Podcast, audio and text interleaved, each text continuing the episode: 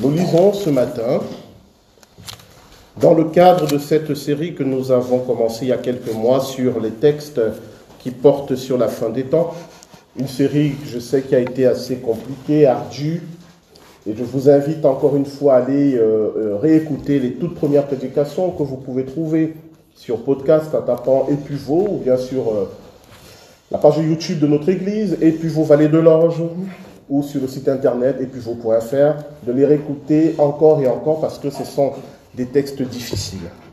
Et si j'ai voulu cette série de prédications, parce que ce sont des textes sur lesquels on prêche rarement. Parce qu'il faut l'avouer, ce qu'il raconte n'est pas très joyeux. Et vous allez voir qu'aujourd'hui encore, euh, ben, ça va pas être joyeux, c'est tout ce qu'on va voir là. Mais on va essayer à la fin de ce culte de vous faire repartir quand même avec le sourire en vous donnant quelques bonnes nouvelles. Mais il faut avouer qu'on va passer par des moments un peu difficiles parce que euh, on va parler aujourd'hui et dans les dimanches qui suivent de l'Antichrist. Qui il est, qu'est-ce qu'il va faire, qu'est-ce qui va lui arriver. Et euh, c'est pas la meilleure partie de l'histoire de l'humanité telle qu'elle est annoncée dans les Écritures. Alors on va lire euh, ce matin dans la deuxième épître de Paul aux Thessaloniciens, 2 Thessaloniciens chapitre 2, nous allons lire des versets 1 à 12. 2 Thessaloniciens, chapitre 2, nous allons lire des versets 1 à 12.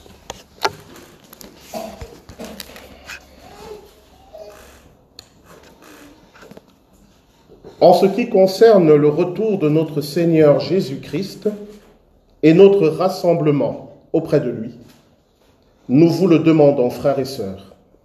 Ne vous laissez pas facilement ébranler dans votre bon sens, ni troublé par une révélation, par une parole, ou par une lettre qui semblerait venir de nous, comme si le jour du Seigneur était déjà là. Que personne ne vous trompe d'aucune manière. En effet, il faut que l'apostasie arrive d'abord et qu'apparaisse l'homme de péché, le fils de la perdition l'adversaire qui s'élève contre tout ce qu'on appelle Dieu ou qu'on adore. Il va jusqu'à s'asseoir comme Dieu dans le temple de Dieu en se proclamant lui-même Dieu. Ne vous rappelez-vous pas que je vous disais cela lorsque j'étais encore chez vous? Et maintenant, vous savez ce qui le retient, afin qu'il n'apparaisse que lorsque le moment sera venu pour lui. En effet, le mystère de l'impiété agit déjà. Il faut seulement que celui qui le retient encore ait disparu. Alors apparaîtra l'impie, que le Seigneur Jésus détruira par le souffle de sa bouche et qu'il anéantira par la manifestation de son retour. La venue de cet impie se fera par la puissance de Satan, avec toutes sortes de miracles, de signes et de prodiges mensongers, et avec toutes les séductions de l'injustice, pour ceux qui périssent, parce qu'ils n'ont pas accueilli l'amour de la vérité pour être sauvés. C'est pourquoi Dieu leur envoie une puissance d'égarement pour qu'ils croient au mensonge, afin que tous ceux qui n'ont pas cru à la vérité, mais qui ont pris plaisir à l'injustice, soient condamnés. L'herbe sèche et la fleur se fanent, mais la parole de notre Dieu demeure éternellement. Amen. Avant d'entrer dans mon propos d'aujourd'hui, juste un bref rappel de ce qu'on avait vu la dernière fois. On avait vu euh, l'enlèvement de l'Église, le rassemblement de l'Église avec le Seigneur, toujours selon l'épître de Paul aux Thessaloniciens, la première, et aussi selon Matthieu 24. Qu'est-ce que l'enlèvement de l'Église? C'est un moment dans l'histoire de l'humanité, un moment indéterminé dont le Seigneur Jésus-Christ a dit que nous ne connaissons ni le jour ni l'heure. C'est un moment où le Seigneur viendra chercher son Église. Cela veut dire quoi? Cela veut dire que c'est un moment dans l'histoire de l'humanité où de millions de chrétiens, soudainement, disparaîtront. Et cet événement va provoquer une brisure, une cassure dans le cours du monde. Et cet événement-là va ouvrir la porte, nous disent les prophéties bibliques, à l'Antichrist. Parce qu'une fois que l'Église n'est plus sur la terre, il peut enfin se déployer dans toute sa puissance, dans toute sa méchanceté. C'est pourquoi l'apôtre Paul dit ici, vous savez ce qui le retient. Ce qui le retient, c'est vous, les chrétiens, c'est l'Église du Christ. Mais quand le Seigneur viendra chercher son Église, alors il n'y aura plus rien qui le retient. Si vous trouvez que le monde va mal, alors qu'il y a des chrétiens sur terre, imaginez ce que ça sera quand il n'y aura plus de chrétiens. Alors je sais que ça suscite beaucoup de questions et je suis très content lorsque je reçois des questions, lorsqu'on me demande des précisions sur ces choses. Il y a une question qui m'a été posée, mais est-ce que Dieu n'est pas un peu méchant, un peu vache, de venir prendre son Église et de laisser les autres euh, subir le courroux de l'Antichrist? Pour répondre à cette question, il faut repartir vers les premières prédications de cette série, où je vous ai parlé de l'enjeu de l'histoire de l'humanité. Quel est l'enjeu de l'histoire de l'humanité selon la Bible? C'est une question à laquelle Dieu va répondre. En tout cas, il a déjà répondu, mais nous n'avons pas accepté sa réponse. Quelle est cette question? Est-ce qu'il est possible de connaître le bonheur, la paix et la joie et la justice? Sur la terre sans l'aide de Dieu est-ce que l'humanité sera capable d'atteindre un niveau tel qu'elle pourra vivre en paix sur cette terre en se passant de Dieu? Toute la Bible nous dit non. Ça ne sera pas possible. Et depuis des millénaires, l'humanité essaye et dit, on va y arriver. Alors ce qui va se passer, c'est qu'à un moment de l'histoire, Dieu va se retirer. Parce que même si maintenant nous avons l'impression qu'il est absent, il est là, il agit, il intervient en notre faveur. Sinon, l'état du monde serait pire. Mais Dieu nous dit qu'à un moment, il va venir chercher son Église. Et pourquoi il vient chercher son Église? Parce que l'Église est constituée des hommes, des femmes et des enfants qui ont dit à Dieu, je ne connaîtrai pas le bonheur sur cette terre sans toi. L'Église, ce sont ceux et celles qui reconnaissent que sans Dieu, il n'est pas possible d'être heureux. Alors ces gens, Dieu va venir les chercher. Parce que eux, ils ont répondu à la question. Mais pour le reste de l'humanité, il faut aller jusqu'au bout. Et quel est le bout? Le bout, c'est l'Antichrist. On en parlera un peu aujourd'hui, on verra la prochaine fois. Qui est l'Antichrist? L'Antichrist représente le pire de l'humanité sans Dieu. Il faut que l'humanité connaisse ce que cela veut dire de vivre sans Dieu jusqu'au bout pour qu'après, elle puisse accepter le royaume de Dieu. Parce que je vous le dis, chers amis, si on nous prend tous aujourd'hui, on nous met dans le paradis, au bout d'un certain temps, ça va devenir l'enfer. Pourquoi? Parce qu'à un moment, nous dirons toujours, c'est super, mais nous n'avons pas besoin de Dieu. On va y arriver tout seul.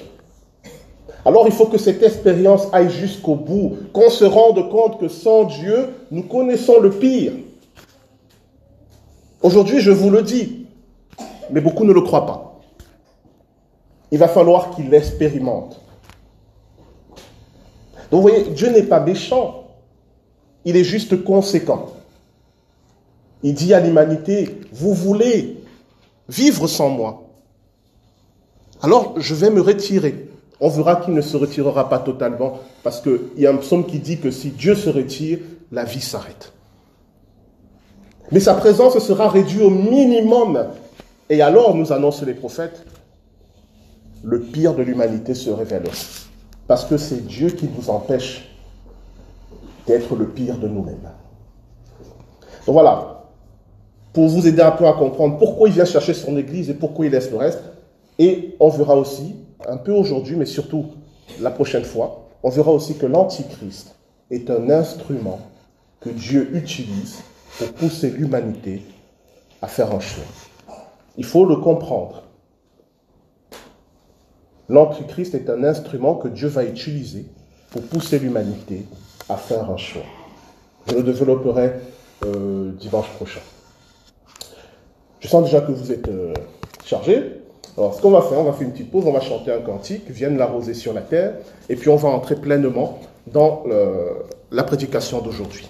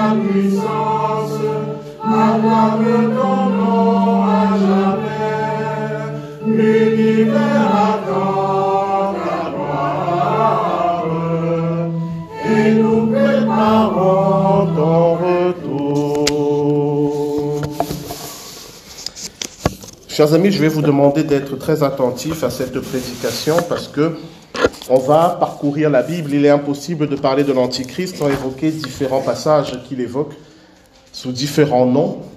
Donc soyez très attentifs, soyez concentrés. Et puis je le rappelle, mon but n'est pas de faire peur, n'est pas de choquer, n'est pas de scandaliser, mais de vous dire ce qu'il y a dans les Écritures et de vous proposer mon interprétation de ce qu'il y a dans les Écritures.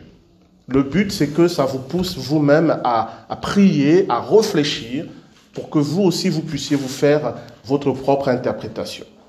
Et quand je dis mon interprétation, je vais essayer de démontrer ce que je dis. Il ne s'agit pas juste de venir dire je pense que, mais il s'agit de vous montrer une succession de textes qui, selon moi, nous dressent un portrait robot de l'Antichrist.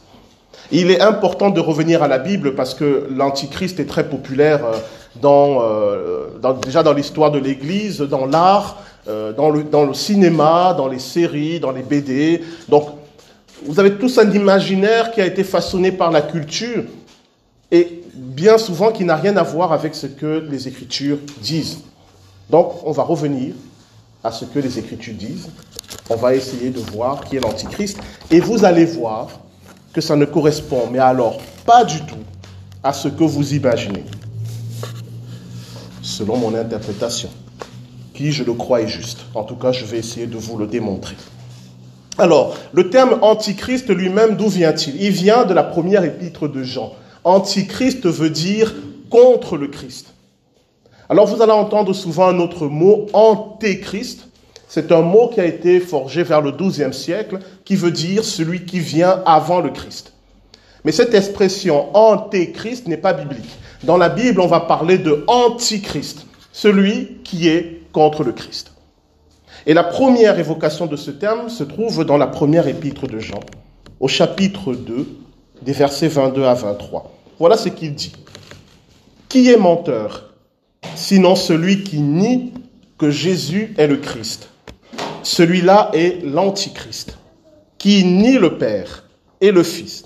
Enfin, qui nie le Père et le Fils. Quiconque nie le Fils n'a pas non plus le Père. Quiconque confesse le Fils a aussi le Père. Donc Jean nous dit que dans ce portrait robot, qui est l'Antichrist? C'est celui qui nie que Jésus est le Messie. Voilà, premier élément, gardez-le en tête, il nie que Jésus est le Messie annoncé par les prophètes qui devait venir sauver l'humanité.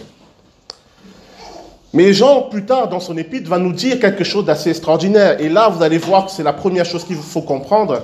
Il va nous dire que l'Antichrist n'est pas une personne, mais plusieurs personnes. Il va nous dire qu'il n'y a pas un Antichrist, mais il y a plusieurs Antichrists. Et en réalité, l'Antichrist est un mouvement, une organisation qui, à la fin des temps, aura un représentant ultime. Pour vous donner un exemple historique, prenez un mouvement comme le nazisme. Le nazisme, ce n'est pas une seule personne. C'est un parti, c'est une milice, ce sont des milliers de personnes. Mais si on vous dit nazisme, vous pensez immédiatement à qui? À, à Hitler. Pourquoi? Parce qu'il était le représentant ultime de cette doctrine, le porte-parole de cette doctrine. De la même manière, la Bible nous dit que l'Antichrist est d'abord un mouvement, une organisation qui aura plusieurs membres et qu'à la fin des temps, il y aura un représentant ultime qui, on le verra dans le livre de l'Apocalypse, est appelé le faux prophète. Donc, il n'y a pas un antichrist, il y a plusieurs antichrists. Et Jean va plus loin. Il nous dit qu'ils sont apparus dès le début de l'Église. Donc ce n'est pas quelque chose de nouveau. Mais ce qui va se passer, c'est que avec l'enlèvement de l'Église, ce mouvement va prendre de plus en plus d'importance jusqu'à gagner le monde entier. Mais ça, on le verra la prochaine fois. Donc, il y a plusieurs antichrists et il y aura un représentant ultime de ce mouvement. On va continuer dans ce portrait robot parce que euh, l'épître de Jean est une source assez importante pour comprendre. Voilà ce qu'il nous dit au chapitre 4 de sa première épître.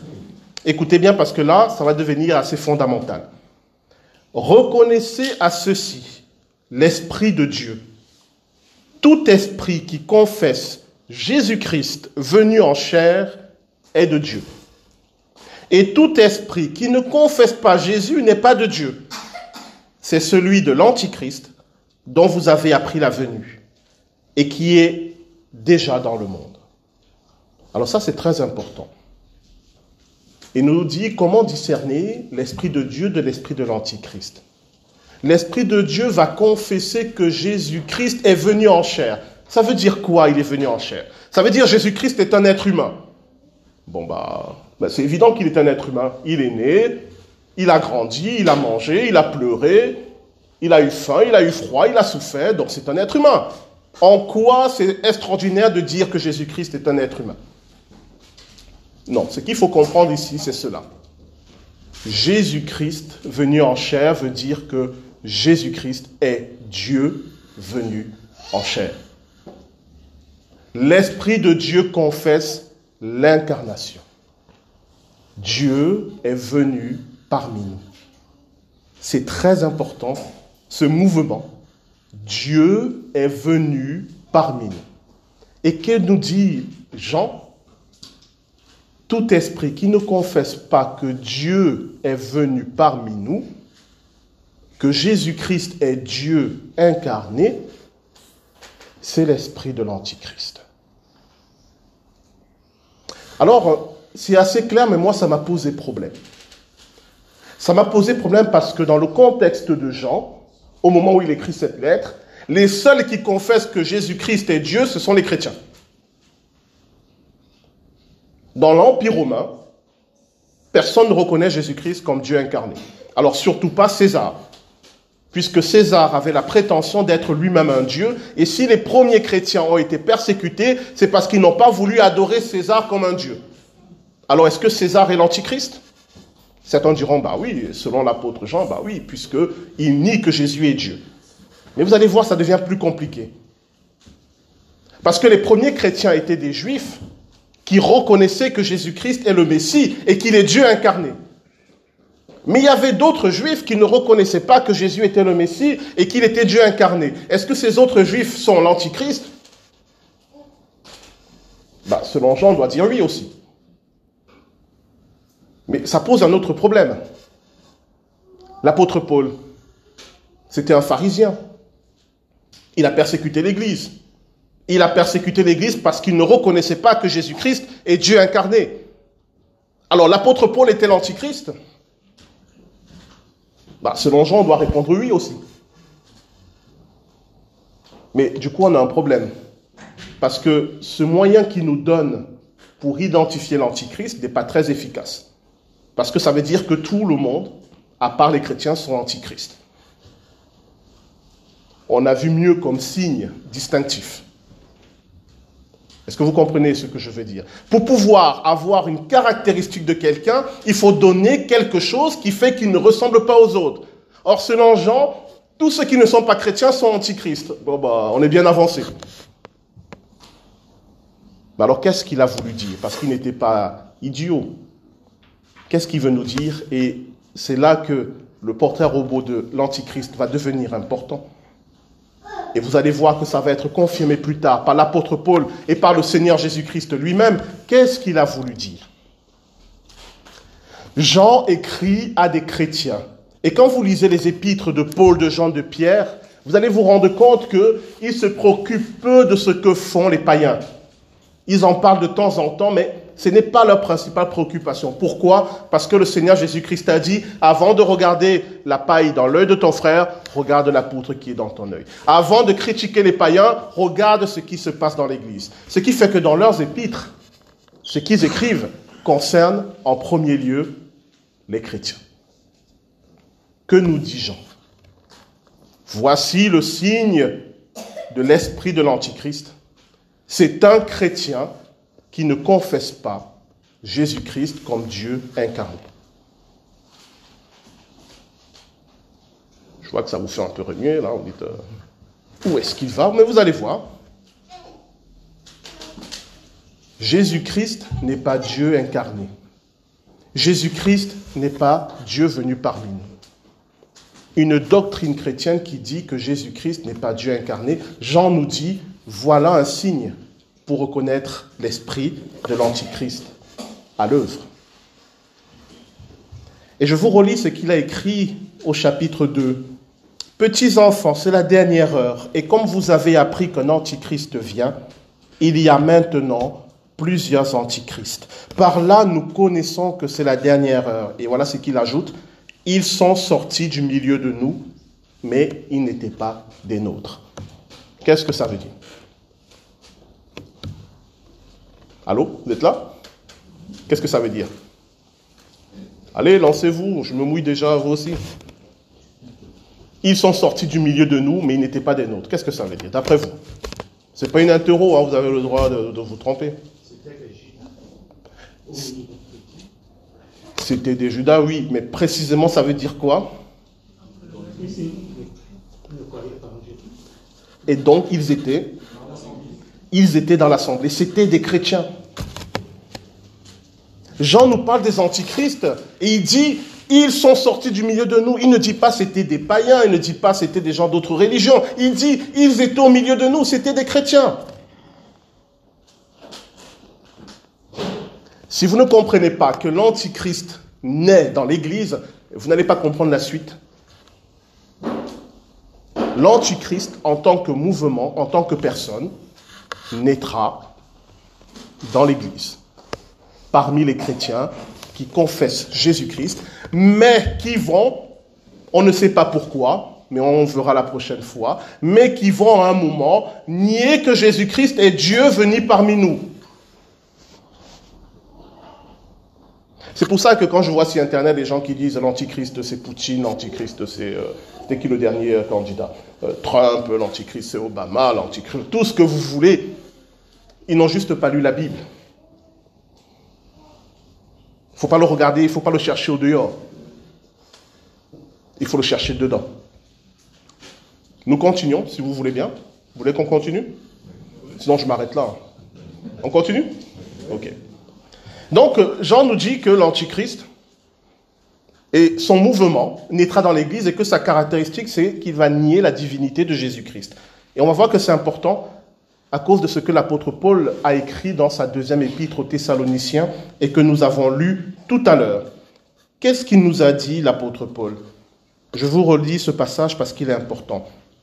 Que personne ne vous séduise d'aucune manière, car il faut que l'apostasie soit arrivée auparavant. L'apostasie, c'est littéralement le divorce ou la rébellion ou le rejet. Encore une fois, l'apostasie ne peut pas concerner les païens on ne se rebelle pas contre quelque chose auquel on n'appartient pas. L'apostasie concerne obligatoirement des chrétiens. Et Paul dit qu'avant l'enlèvement, il faut qu'il y ait des chrétiens qui rejettent la foi.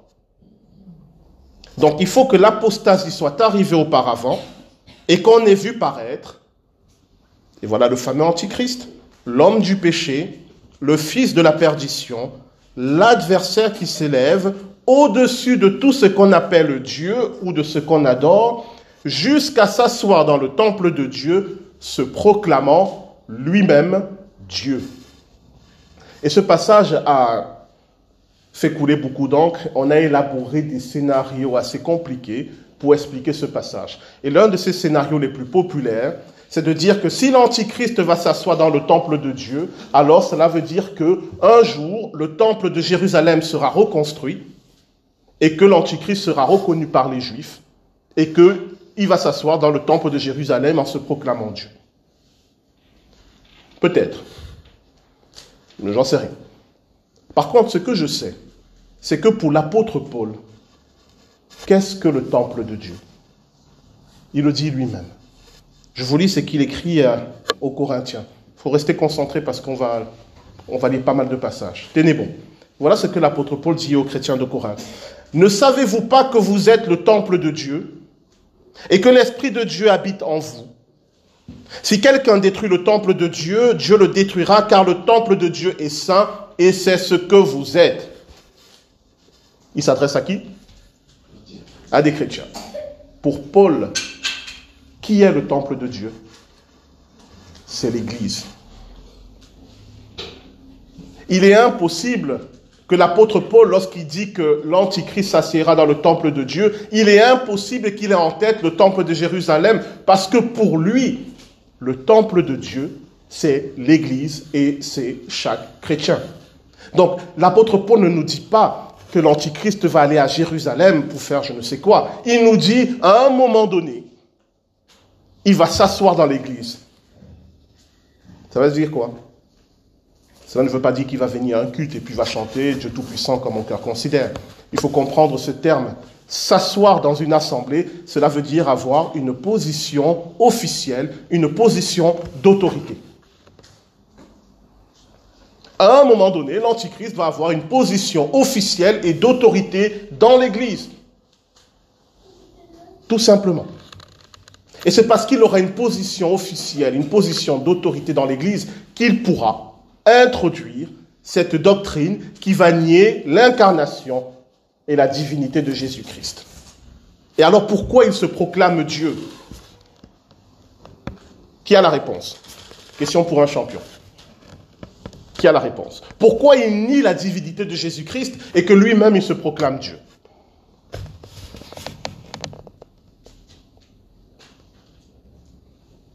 Cinq points.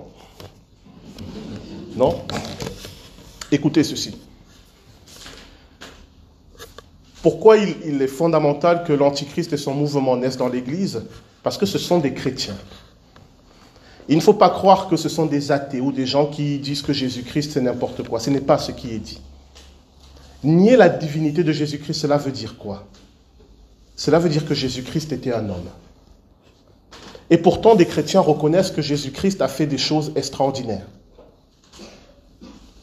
Cela veut dire que Jésus-Christ était un homme qui a fait des choses extraordinaires. Qu'est-ce que cela implique? Cela implique que si Jésus-Christ en tant qu'homme a pu faire des choses extraordinaires, alors moi et toi, nous pouvons faire comme lui. Si Jésus-Christ n'est pas Dieu qui est venu parmi nous, alors Jésus-Christ est un homme qui est devenu un Dieu. Et la question est, comment il a fait? Comment il a fait? Et l'Antichrist dira, j'ai la méthode, j'ai la solution. Je sais comment faire des êtres humains des dieux. Vous comprenez bien que si Jésus-Christ est Dieu qui est venu parmi nous, alors euh, il est tout à fait normal qu'il ait pu accomplir des choses extraordinaires. Mais si Jésus-Christ est un homme qui est devenu un Dieu, alors il est tout à fait possible que chacun d'entre nous puisse faire comme lui, sans avoir besoin de Dieu. Est-ce que ça vous rappelle quelque chose? Que dit le serpent à Adam et Ève dans le livre de la Genèse? Je vais vous lire ce passage. Vous ne mourrez point, mais Dieu sait que le jour où vous en mangerez le fruit de l'arbre, vos yeux s'ouvriront et que vous serez comme des dieux, connaissant le bien et le mal. C'est la même théologie. Faire de l'être humain un Dieu. Mais pour que l'être humain devienne un Dieu, il est nécessaire que Jésus-Christ ne soit pas Dieu venu parmi nous. Parce que si Dieu est venu parmi nous, alors cela veut dire que nous avons été incapables d'aller vers lui. Est-ce que vous comprenez cela? Si Dieu est venu parmi nous, cela veut dire que l'être humain n'a pas été capable d'aller vers Dieu. L'être humain n'est pas capable de devenir un Dieu. Mais si Jésus-Christ n'est qu'un homme qui a pu monter à un niveau extraordinaire, alors cela veut dire que l'être humain peut faire de même. C'est pour cela que l'apôtre Paul dit, il va s'asseoir dans l'Église, il va se lever au-dessus de tout ce qu'on appelle Dieu, se proclamant lui-même Dieu. Et pour terminer, pour que vous compreniez qu'il y a une logique à tout cela, voilà ce que le Seigneur Jésus-Christ dira à propos de l'Antichrist. Je vous lis dans Matthieu chapitre 24, des versets 4 à 5. Il dit, prenez garde que personne ne vous séduise, car plusieurs viendront sous mon nom disant, c'est moi qui suis le Christ, et ils séduiront beaucoup de gens. Ça veut dire quoi venir sous son nom?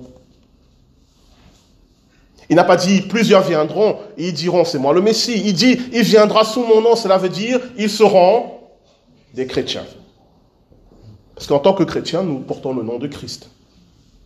Ils viendront en tant que chrétiens, mais ils diront mais Jésus-Christ, il était comme nous. C'est juste qu'il connaissait la bonne manière de faire. On va te l'apprendre, on va te la montrer, pour que toi aussi tu deviennes comme un Dieu. Et ils séduiront beaucoup de gens. Est-ce que mon interprétation a l'air euh, illogique, absurde, folle? Je ne pense pas. On verra la prochaine fois euh, ce qui va se mettre en place au niveau de l'Antichrist, au niveau du monde. On a commencé par l'Église, pour que vous compreniez que tous les fantasmes que l'on dit à propos de l'Antichrist ne tiennent pas. Je récapitule. L'Antichrist est un mouvement qui va naître parmi les chrétiens. Pourquoi? Parce qu'il va se passer un événement dans le monde qui n'est pas l'enlèvement. Avant l'enlèvement, il va se passer un événement dans le monde que l'apôtre Paul appelle la puissance d'égarement et dans l'Apocalypse, on appelle cela la tentation qui va venir sur le monde entier. Cet événement va donner une porte ouverte à l'Antichrist, qui va pouvoir apporter cette doctrine qui nie la divinité de Jésus et qui propose aux chrétiens de devenir des dieux. Et à cause de cette puissance d'égarement, beaucoup de chrétiens seront séduits. Malheureusement. Et quand ce mouvement aura gagné l'Église, alors, alors viendra l'enlèvement. Et après l'enlèvement, il gagnera le monde. Voilà ce qu'annoncent les prophètes. Cela veut dire quoi pour nous, pour terminer?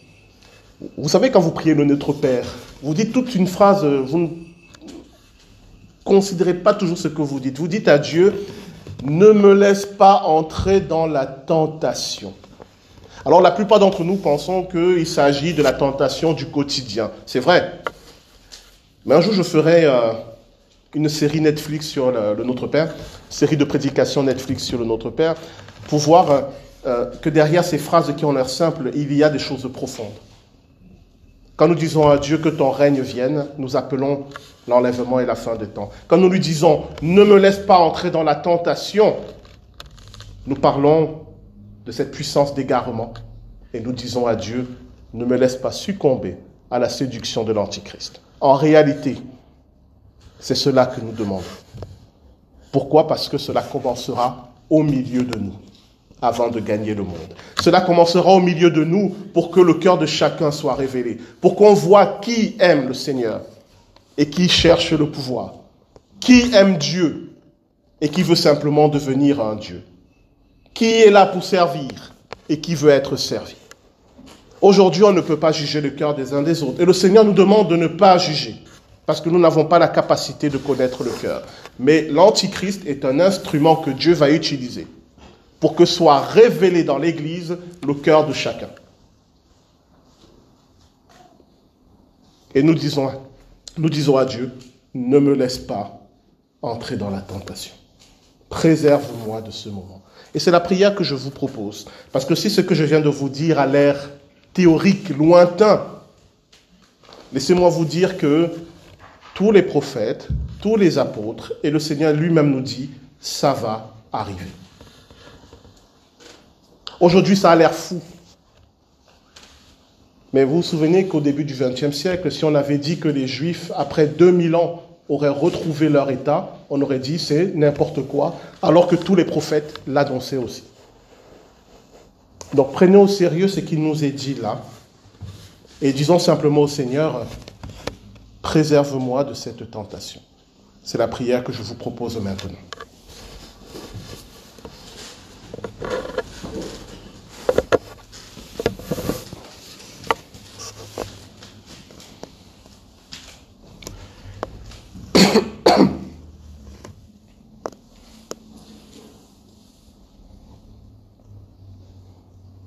Dieu notre Père, euh, l'apôtre Pierre a dit, en tout cas il disait, avant la passion, il disait, si tous t'abandonnent, moi je ne t'abandonnerai pas.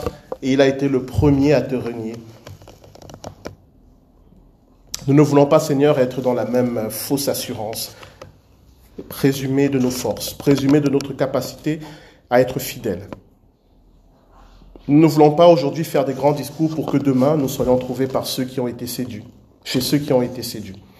C'est pourquoi dès à présent, Seigneur, même si nous, ne savons pas quand ces événements prendront place, si nous sommes vivants à ce moment-là, nous te le demandons aujourd'hui. Délivre-nous du mal et ne nous laisse pas entrer dans cette tentation de l'Antichrist. Aujourd'hui, elle nous paraît lointaine, théorique, mais tu nous dis qu'il séduira beaucoup de gens. Tu nous demandes de veiller, de prier afin de ne pas être surpris par cette séduction. Nous prenons au sérieux ta parole et nous te demandons aujourd'hui, quoi qu'il arrive, quels que soient les événements qui vont se manifester dans le monde, garde-nous fidèles à Jésus-Christ, notre Seigneur. Que nous soyons de ceux que tu trouveras debout, t'attendant, proclamant ta parole, et non parmi ceux qui vont apostasier et rejeter la foi. Nous croyons en toi. Tu as dit que tu connais tes brebis et personne ne va les arracher de ta main. C'est pourquoi dès à présent nous te remercions parce que nous savons que tu nous gardes et que tu ne permettras pas que l'Antichrist nous arrache de ta main. Béni sois-tu, Seigneur, pour ta fidélité envers nous. Amen.